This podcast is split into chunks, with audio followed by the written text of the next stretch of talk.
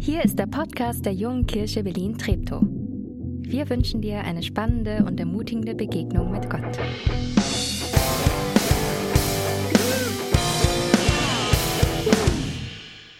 Mir, äh, guten Morgen. Ähm, wenn ich an Segne oder Segen denke, fallen mir spontan zwei Dinge ein. Also das dritte ist dann Einkaufsliste. Das erste ist unsere Band. Ich finde, die sind einfach ein mega Segen äh, für diesen Gottesdienst. Vielleicht geben wir dem mal einen fetten Applaus. Und auch natürlich für unsere Techniker, die das möglich machen. Ähm, und das Zweite, das mir unweigerlich einfällt, da habe ich euch mal ein Bild mitgebracht. Ähm, ja, also Surprise, Surprise. Der Pastor, der findet ein Beispiel immer, als mit immer geht laufen.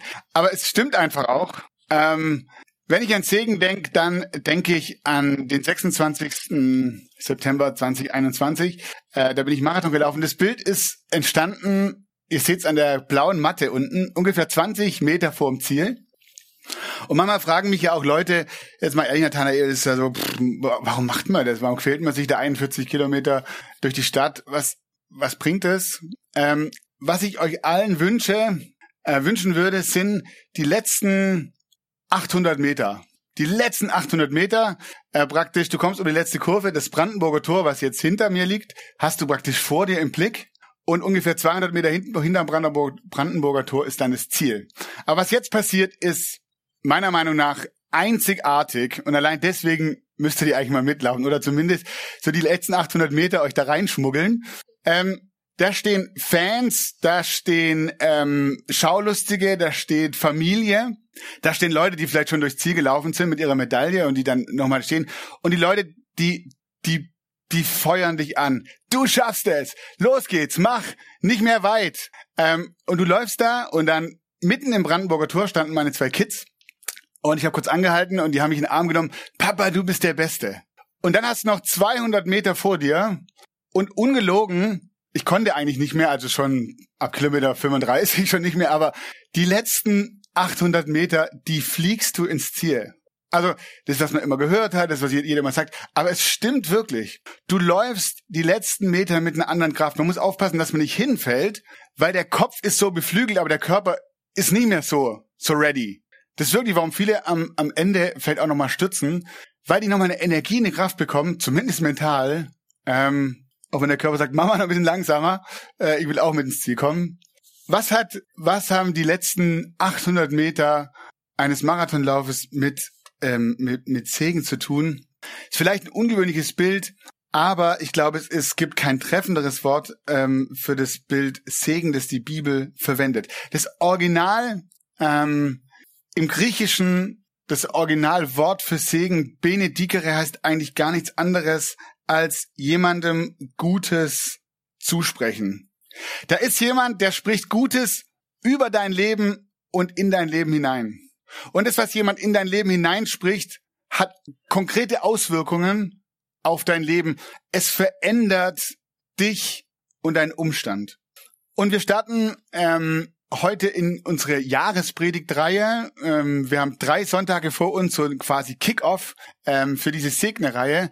Und dann werden wir, wie Katharina gesagt hat, uns immer wieder im Jahr verschiedene Impulse geben. Und als Team unser, unser Traum, unser Wunsch ist, dass es eine sehr, sehr, sehr praktische Predigtserie ist. Sehr praktisch, die mit deinem Leben zu tun hat und die Auswirkung hat auf unser Umfeld. Und die Frage ist, wie können wir uns unser Umfeld, diese Stadt absichtsvoll positiv prägen. Und ich will dir heute so ein paar grundlegende Gedanken mitgeben, was die Bibel zum Thema Segnen sagt. Und das Wichtigste habe ich vielleicht schon gesagt. Wenn du nicht mehr mitnimmst, dann nimm das mit. Jemanden Gutes zusprechen, etwas Gutes über jemanden aussprechen. In der Bibel ist es meistens Gott, der uns segnet. Und es ist interessant, schon am ersten Tag der Schöpfung des Menschen sagt Gott ein Wort, im Deutschen sind es zwei, sehr gut. Schon das erste Wort, das Gott über den Menschen ausspricht, ist ein Segen. Und dann heißt es ausdrücklich, und Gott segnete sie. Und dieser Segen ist in der Bibel, wie alle Worte Gottes, nicht nur ein leeres Gerede. Wenn Gott redet, dann schafft er Wirklichkeit. Dann passiert wirklich etwas. Wenn Gott segnet, dann bedeutet es Gesundheit, Nahrung, Kinder, Wohlergehen, Frieden und gelingende Beziehungen. Handfester Segen, den spricht Gott Menschen immer wieder zu. Und man kann die Bibel von vorne nach hinten durchblättern. Man kann immer wieder schauen, Gott segnet den Menschen. Und besonders bekannt ist der Segen, den die Priester im Alten Testament den Menschen zugesprochen haben und der bis heute erhalten blieb und den wir dir am Ende des Gottesdienstes immer wieder zusprechen. Der Herr segne dich und er behüte dich. Der Herr lasse sein Angesicht leuchten über dir und seid ihr gnädig. Der Herr wende dir sein, wende dir seinen Blick freundlich zu und gebe dir seinen Frieden. Was ich super spannend und interessant fand bei meiner Recherche ähm, über Segen, dieser Segen, der von Anfang an ausgesprochen wurde über Menschen, ist das älteste Stück Bibel, das uns heute noch erhalten ist. Es wurde 1979 bei Ausgrabungen in Jerusalem in einem alten Grab aus dem 8. Jahrhundert vor Christus gefunden. Ich habe euch mal ein Bild mitgebracht ähm, von ähm, von diesem ähm, von dieser Silberrolle. Der Silber, äh, der der Segenspruch war auf einen kleinen zusammengerolltes Stück Silber eingraviert. Wahrscheinlich war das eine eine Halsmanschette oder eine Armmanschette. Das älteste Stück, das man gefunden hat aus dem aus dem achten Jahrhundert vor Christus, ist der aaronitische, so nennt man den Segensspruch. Und für mich war das so, so bezeichnend, so als wollte Gott sagen, hey, das Älteste, was man, was man gefunden hat, vielleicht mit das Bedeutendste ist, ist der Segen, den Gott ausspricht. Der Segen, der auf deinem und auf meinem Leben liegt. Das Gute, das ausgesprochen wird über dein und mein Leben. Ich möchte noch ein Beispiel geben. Ähm, in meiner Ausbildung zum Coach, da gibt es immer wieder eine Ressourcendusche. So, so nennt man das da. Ähm, neulich haben wir, ging es darum, einen Businessplan zu schreiben. Okay, was, was macht ihr in Zukunft und wer macht was? Und dann haben die Leute daran gearbeitet. Und dann ging es darum, in einer Gruppe zusammenzugehen mit drei Leuten. Und jeder hat ganz kurz vorgestellt, hey, was soll meine Zielgruppe sein in Zukunft? Und was ist so meine Ressource? Was will ich anbieten? Mit was will ich arbeiten? Und dann hat sich die Person umgedreht und die anderen beiden haben demjenigen zugesagt, ähm, was sie an Ressourcen an ihm kennen, an ihm wertschätzen und warum das genau das Richtige sein wird, was sie machen. Und der andere dreht sich um, hat ein Blatt Papier und fängt an, einfach sich die Dinge, die er mag, mitzuschreiben. Und es ist verblüffend, was da passiert. Leute, die am Anfang vielleicht so da sitzen, sagen, ich bin mal gespannt, was die Leute sagen. Mit jedem Wort, das geschrieben wird, richten die sich auf. Und du merkst, oh krass, was die anderen über mich sagen. Krass, was die anderen über mich denken. Stimmt es wirklich? Steckt es wirklich in mir? Wenn wir Gutes aussprechen über andere, dann hat es Folgen dann macht es was. Wenn du Gutes aussprichst über deine Kinder, dann macht es was mit ihnen. Wenn du Gutes aussprichst über deine Kollegen, über deinen Chef, ich weiß es nicht immer ganz einfach, aber dann macht es was mit dir, aber auch mit dem anderen. Und jetzt ist so mit dem Segen, den kann man eben nicht nur empfangen, sondern auch weitergeben. In der Bibel waren es die Eltern, die Väter, auch die Mütter, die ihre Kinder die Hände aufgelegt haben und sie Jesus fordert uns dazu auf, vielleicht passt es jetzt zum Chef, deine Feinde zu segnen anstatt sie zu verfluchen. Und diesem Auftrag wird dann im Neuen Testament, in den Briefen, die Paulus schreibt, immer wieder Raum gegeben. Redet Gutes, sprecht gute Worte über andere aus. Segen ist ein Geschenk, das man gleichzeitig empfängt und das man wieder weitergeben kann. Und Gott hat es einmal, oder dem Mann, der später als der Vater des Glaubens in die Geschichte eingeht, oder mit dem Gott eigentlich seine, seine Geschichte anfängt zu schreiben mit seinem Volk Israel und dann auch mit uns, als Christen.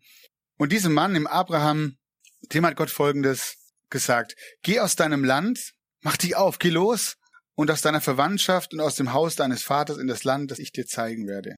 Und ich will dich zu einer großen Nation machen, ich will dich segnen und ich will deinen Namen groß machen und du sollst ein Segen sein. Und ich will segnen, die dich segnen und wer dich flucht, den werde ich verfluchen. Und in dir sollen gesegnet werden alle Geschlechter der Erde. Krass, oder? Von Anfang an als Gott anfängt, Geschichte mit seinen Menschen zu schreiben, da steht es, Gottes ursprüngliche Idee, Gottes Strategie, seine Liebe zu den Menschen, seine Liebe in die Welt zu bringen, die Menschen zu erreichen, diese Welt zu verändern, heißt sie zu segnen. Gott sagt zu Abraham, geh los. Im Matthäus Evangelium im Neuen Testament, im letzten Kapitel, da sagt Jesus zu seinen Jüngern, zu denen, zu seinen Schülern, er wiederholt es, geht in alle Welt. Sein Wunsch ist, dass wir, wo immer wir hingehen, da immer wo wir sind, dass wir segnen. Diejenigen, denen wir begegnen.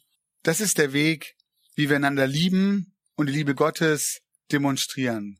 Und ich merke, segnen ist keine Methode. Wenn ich sage, diese Predigtreihe wird sehr praktisch und wir euch die nächsten Wochen ähm, aufschlüsseln, was hinter Segne steht, äh, nicht Saft, Marmelade und Gemüse, äh, aber es verbirgt sich etwas hinter diesen äh, Buchstaben, damit es praktisch wird, wo ich sage, wie ja, wie kann es denn, wie kann das konkret werden in diesem Jahr? Wie kann Segne aussehen?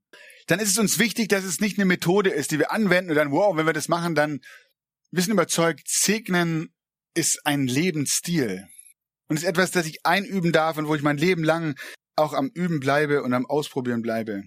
Und das Schöne ist, Segnen ist nichts, was ich aus mir heraus tun muss, was ich aus mir heraus kann, sondern etwas, was ich vor bei dem Geschenk gesagt habe, das Gott mir zur Verfügung stellt, das Gott mir bereitstellt. Es sagt mir, womit auch immer ich dich gesegnet habe, gebrauche es, um andere zu segnen. Du musst überhaupt nichts aus dir selber produzieren.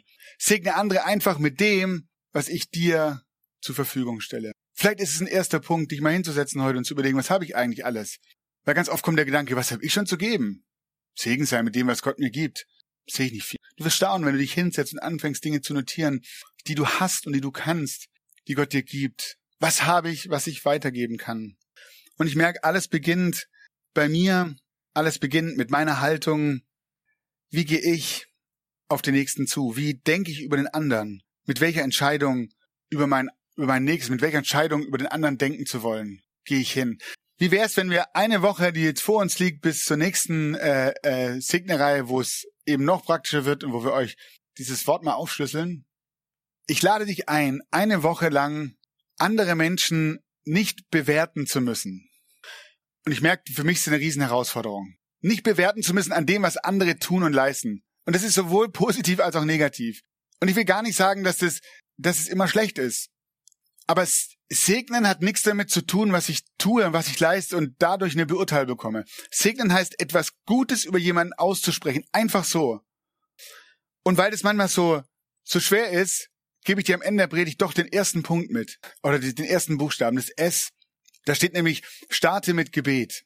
Weil ich glaube, das Gebet ist ein Schlüssel, um zu segnen. Vor allem vielleicht da, wo ich merke, es fällt mir super schwer, über der und der Person irgendwas Positives nur zu denken, geschweige denn etwas Positives auszusprechen. Jemand hat mir mal gesagt, Nathanael, jemanden, für den du betest, über den kannst du nicht schlecht denken. Und ich glaube, da ist was Wahres dran.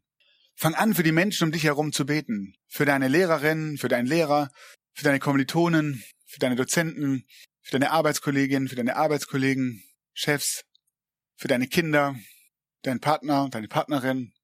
Fang an, für sie zu beten. Lass es zu, dass gute Gedanken über andere Menschen in deinen Kopf kommen. Fang an, gute Gedanken zu denken. Und dann fang an, wo es geht, gute Gedanken auszusprechen. Und vielleicht erlebst du dann, was ich immer wieder erlebe, dass der Segen zu dir zurückkommt. Wer segnet und wer gesegnet ist und für anderen Segen ist, der wird wieder gesegnet werden. Amen.